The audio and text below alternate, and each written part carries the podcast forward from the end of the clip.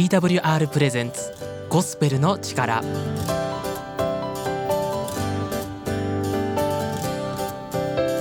皆さんいかがお過ごしでしょうか？TWR がお送りするゴスペルの力のお時間です。本日も TWR の鈴木が番組をお送りしていきます。ゴスペルの力では皆様からの感想や一言をお待ちしています。ツイッターハッシュタグゴスペルの力。ハッシュタグゴスペルの力でぜひつぶやいてください。たくさんのお声をお待ちしています。1週間あっという間ですね。桜も綺麗でしたしあったかいし明るい時間もどんどんと伸びてきてとても春って感じがしていいですね。暖かくなって皆さんお出かけ増えていると思いますがあ何か美味しいものとか食べに行ったりしてるでしょうか？僕は外食する時なんですけど、まあ、何食べようかなと思った時に選択肢の中にカレーがね入ることあんまりないんですよ。で先月一度ね実は食べに行ったんですけどまあ一回食べるとそうするとその後しばらくなかなか行かないんですけどちょっとね時間が空くんですよ。でも今回はねなぜか今月の頭にもまた行っちゃったんですよね。だいぶ珍しいです。ハマったとかじゃないんですけどあでも知らないうちにハマってるんでしょうかね。で今回僕が行ったお店のカレーはねあんまり辛くなかったですね。とっても美味しかったんですけど、え僕はなんかね代謝が良すぎるのか体質のせいなのか辛いものを食べるとね一瞬で汗が出るんですけど今回のねカレーは普通に涼しい顔して食べれたので程よい感じでした。皆さんは辛いのと辛くないのどっちが好きですか？あとですね器が可愛くて全体的に色使いが何、えー、て言うんですかねちょっとハワイアンをね感じました。説明がね難しいんですけどハワイアンってカラフルなイメージなんかありません？南国の。で青とか黄色とかピンクとかいろいろ入ってるんですね一つのプレートの中に。えなんかそんな感じです。説明下手なんですけど。あとカレーといえばちょっと話変わるんですけどインドカレーのナンってあるじゃないですか。あのナン大きすぎません？学生の頃はね大きければ大きいほど良かったんですよ。満足感とかねすごかったですしコスパ最高みたいな。でおかわりできるところもねあったりして。でも年をねやっぱり取ってくると1回に食べれる量がガクンと減っちゃったんですよね。まあ3食毎回お腹はすくんですけどやっぱりね量が食べられなくなって今インドカレー屋さん行ったら多分まだギリギリ食べきれるとは思うんですよ。でもさらにね年取ったらもう食べきれなくなるんだろうなってなんだか思っちゃいます。えー、それでは本日最初の曲をお送りします。おっさんびで今日まで守られ。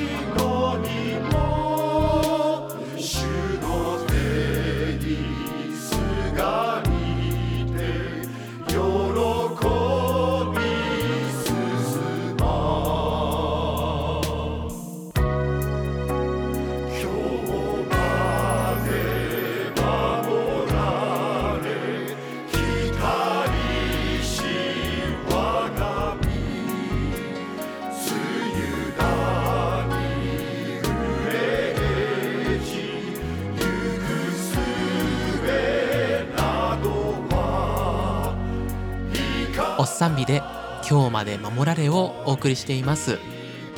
曲へのご感想もハッシュタグゴスペルの力。ハッシュタグゴスペルの力でぜひつぶやいてください。ここからは聖書からのメッセージをお送りします。本日は鹿児島県鹿児島親愛協会の篠塚敏夫牧師がメッセージをしてくださいます。本日のメッセージはそこにイエス・キリストはいるんか？です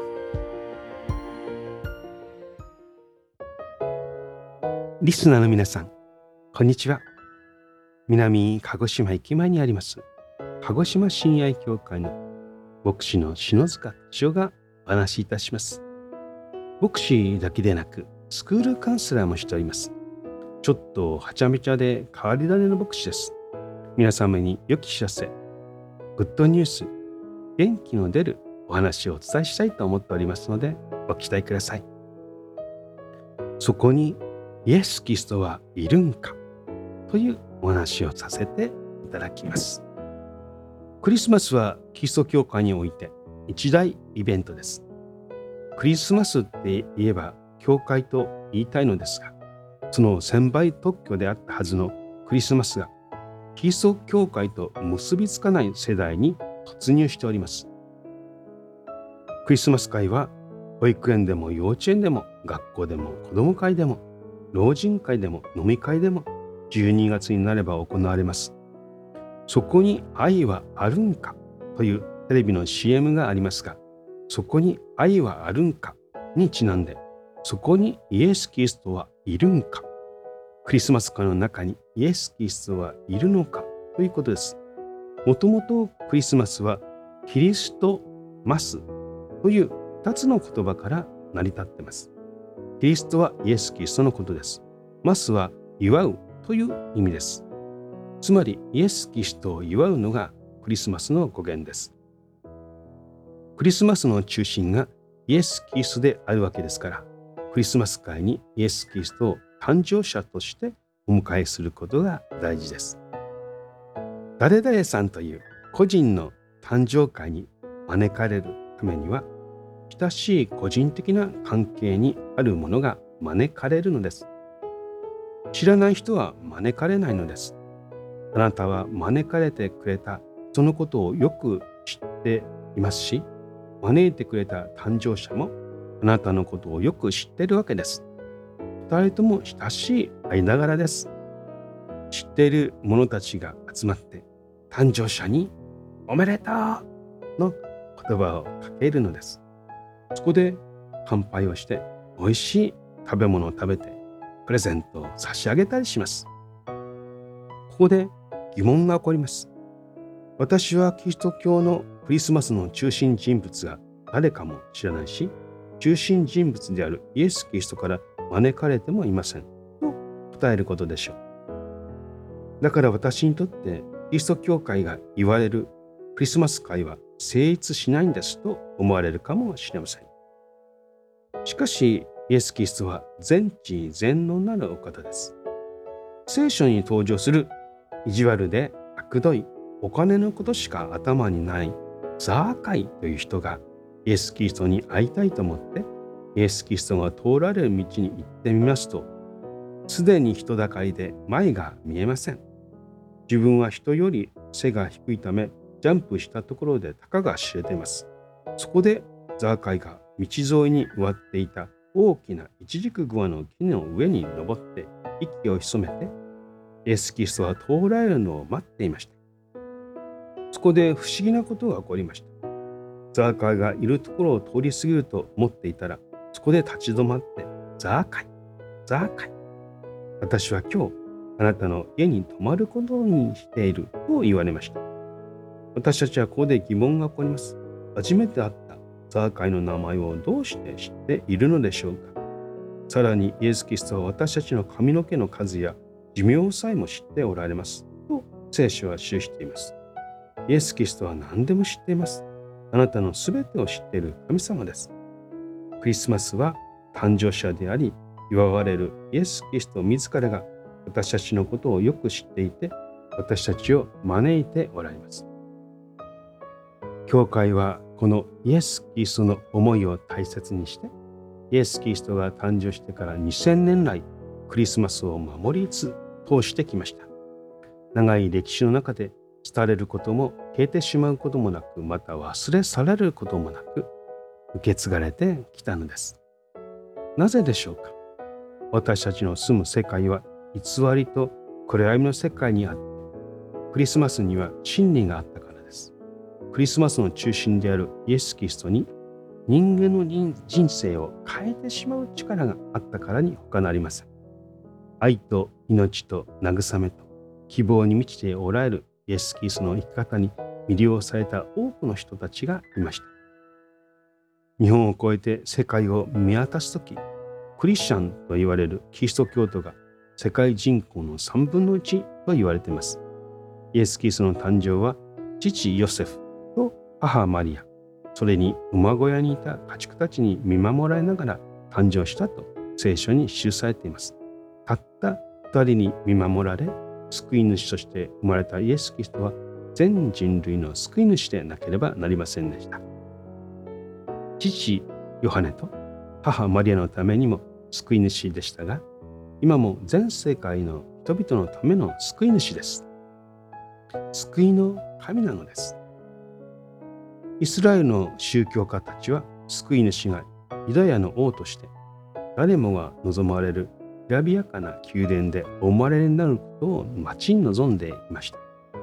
しかし実際には安全で安心できる暖かい部屋のある宿屋さえ見つからず救い主の誕生としてはありえない馬小屋で布で包まれたイエス・キリストは貝羽桶の上で寝かされ藁で敷かれたところでの誕生となりました。なぜでしょうか？なぜこれほど貧しく衛生的でなく赤ちゃんの誕生としてはふさわしくないところでの誕生となったのでしょうか？それはあなたのためでした。あなた自身があなたの人生がイエス・キリストによって豊かになるためです。イエス・キリストは貧しくなられました。どん底に来られました。聖書を一箇所お読みします。ルカの福音書2章11節12節です。今日、ダビデの町であなた方のために救い主がお生まれになりました。この方こそ主キリストです。あなた方は布にくるまって貝羽桶に寝ている緑子を見つけます。それがあなた方のための印です。あなたにとっての年のクリスマスはなぜなぜと問いかけるクリスマスであってほしいと思います。なぜクリスマスが世界に存在するのか。なぜイエス・キリストが救い主としてお生まれになったのか。なぜイエス・キリストの誕生が馬小屋なのか。なぜこれほどまでにイエス・キリストは全世界のたちから愛されているのか。なぜと問いかける向こうに答えが見えてくるからです。あなたのこれからの残された人生を歩き続けるための大切な問いかけです。街を歩けばクリスマスの歌が聞こえてきます。クリスマスの歌があなたの心に優しく語りかけてくれます。クリスマスの歌があなたの心を愛で包んでくれるでしょう。いつもと違うクリスマスをきっと年は感じられることでしょう。それではお祈りいたします。神様、今このラジオを聴いてくださっているリスナーの皆さんが神様の言葉に出会う新しい人生を歩き始めることができますように。イエス・キリス様、どうぞ助けてください。イエス・キリス様のお名前によってお祈りいたします。アーメン。ぜひお近くのキリスト教会を訪ねください。神様の祝福を祈っております。また、この番組でお会いいたしましょう。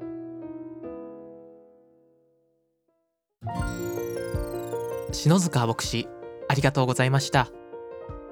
本日のメッセージへのご感想や篠塚牧師への質問がありましたら、ハッシュタグゴスペルの力、もしくは私、鈴木の DM までお送りください。春ですが今日はクリスマスについてのメッセージでしたね。クリスマスは皆さんご存知の通り12月25日です。でも実際にイエス・キリストが2000年前にその日に生まれた日ではないんですよね。記念して覚える日なんですね。そして日本でも毎年クリスマスの時期はすごくねキラキラしてますよね。イルミネーションがあったりとかしてでもそのクリスマスの中心はイエス・キリストなのにそうなってないんじゃないですか？そもそも知らないのではという問いかけがメッセージの中でありましたよね。形だけ残って形骸化して中身や本質がなくなってしまうのはやっぱり悲しいことですね。次のクリスマス2023年のクリスマスはまだまだ先ですけど今年はぜひあなたもイエス・キリストの誕生を覚えて祝ってみませんか？ちなみに聖書ではイエス・キリストの誕生を知ったのは誰だったかご存知ですか？当時。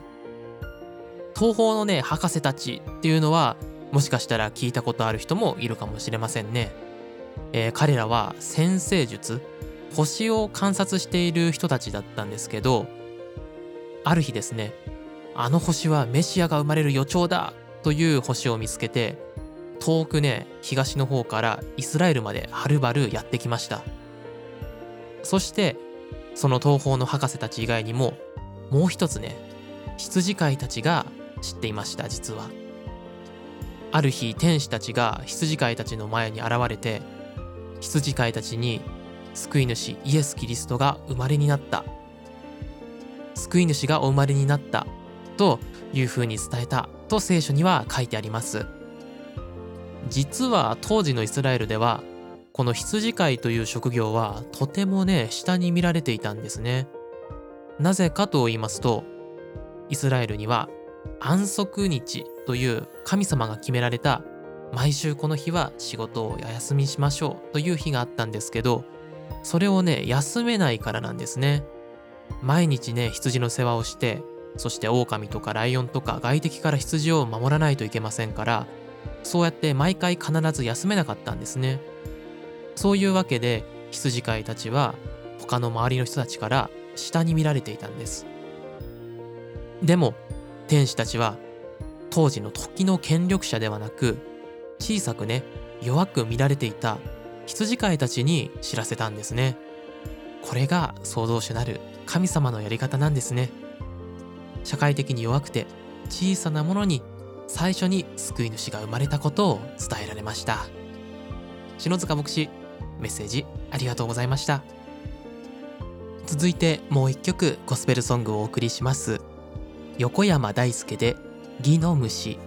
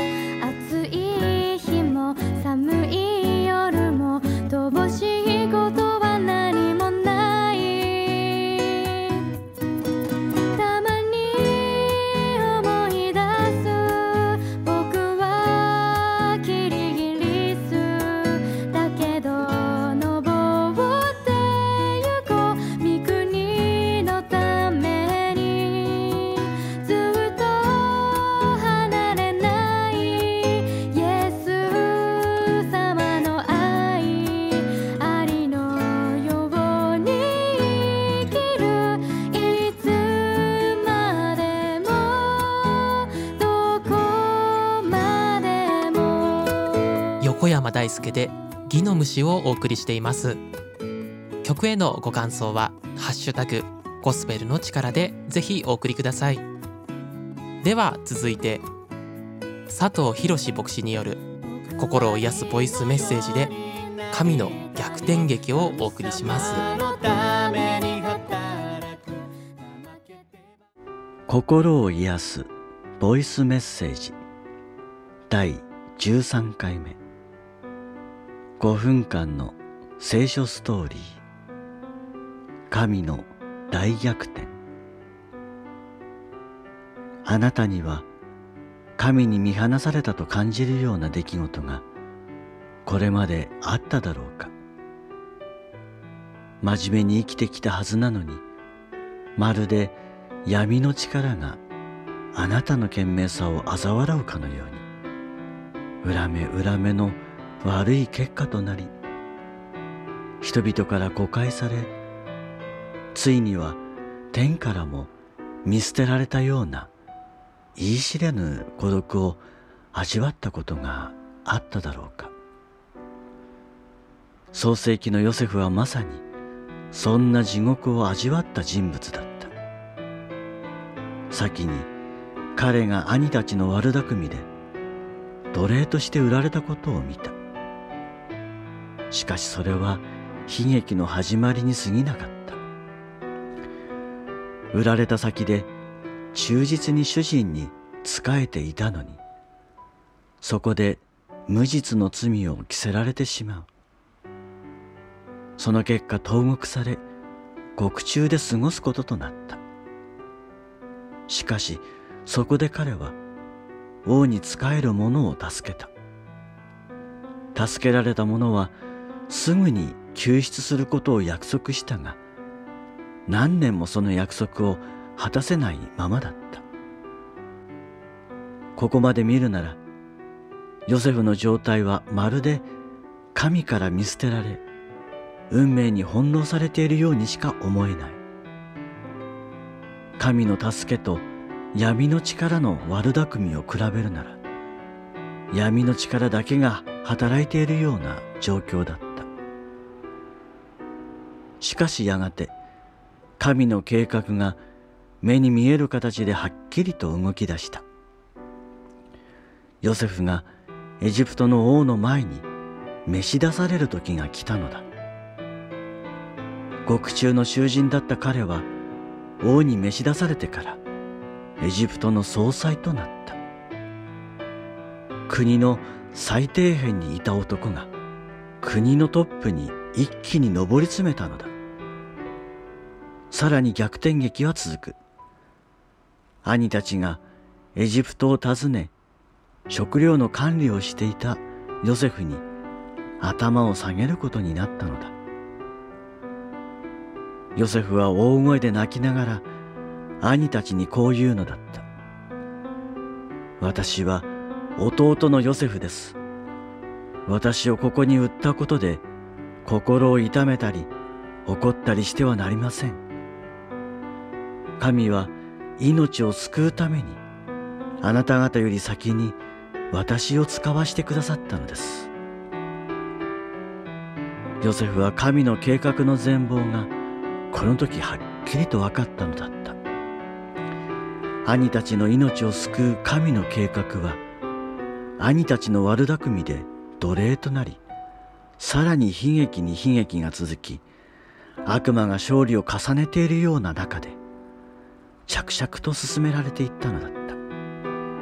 まるで神がヨセフを見放しているような状況の中で神の御手は着実に伸ばされていった。私たちの人生はこれほど悲惨をなめ尽くしなおかつ大逆転だと言えるようなことはまず起こりえないだろう。しかし神を見上げれば見上げるほど闇の力があなたを襲い運命の荒波に翻弄されまるで神に見捨てられたような期間を過ごすことがある。しかし神は誰に対しても大逆転のご計画を備えておられる。それが実現するのは地上の命を終えて天国に行く時かもしれない。あるいはキリストが再びおいでになりこの天地を治める時かもしれない。いずれにしても今悪魔が大手を振って歩いているかのような状況を神が終わらせる。そのように知るだけでも大きな希望ではないだろうか。私たちの神はそれぞれの人生に大逆転を計画しておられる神であるから。だ神の祝福が豊かにあるように。まもなくゴスペルの力お別れのお時間です。今日お送りしたメッセージへのご感想質問またその他一言などツイッターでハッシュタグゴスペルの力ハッシュタグゴスペルの力でぜひお送りください。たくさんお待ちしています。またお聞きの放送局にメールで送っていただいても結構です。TWR の最新情報はホームページ twrjp.org twrjp.org をご覧ください。また聖書が欲しい聖書を読みたいという方がおられましたら同じくホームページのフォームよりご連絡ください。各種 SNS もやっております。インスタ、ツイッター、フェイスブックで TWR ジャパンで検索してこちらもフォローをお願いします。また番組をもう一度聞きたい方や聞き逃した方のためにアーカイブを用意してあります。アップルや Spotify のポッドキャストでゴスペルの力と検索してみてください。過去の放送がもう一度聞くことができます。えー、そして最後宣伝となっちゃうんですけど私鈴木の Twitter のフォローこちらもよろしくお願いします。Twitter は鈴木アットマークゴスペルの力です。よろしくお願いします。それではまた次回もお会いしましょう。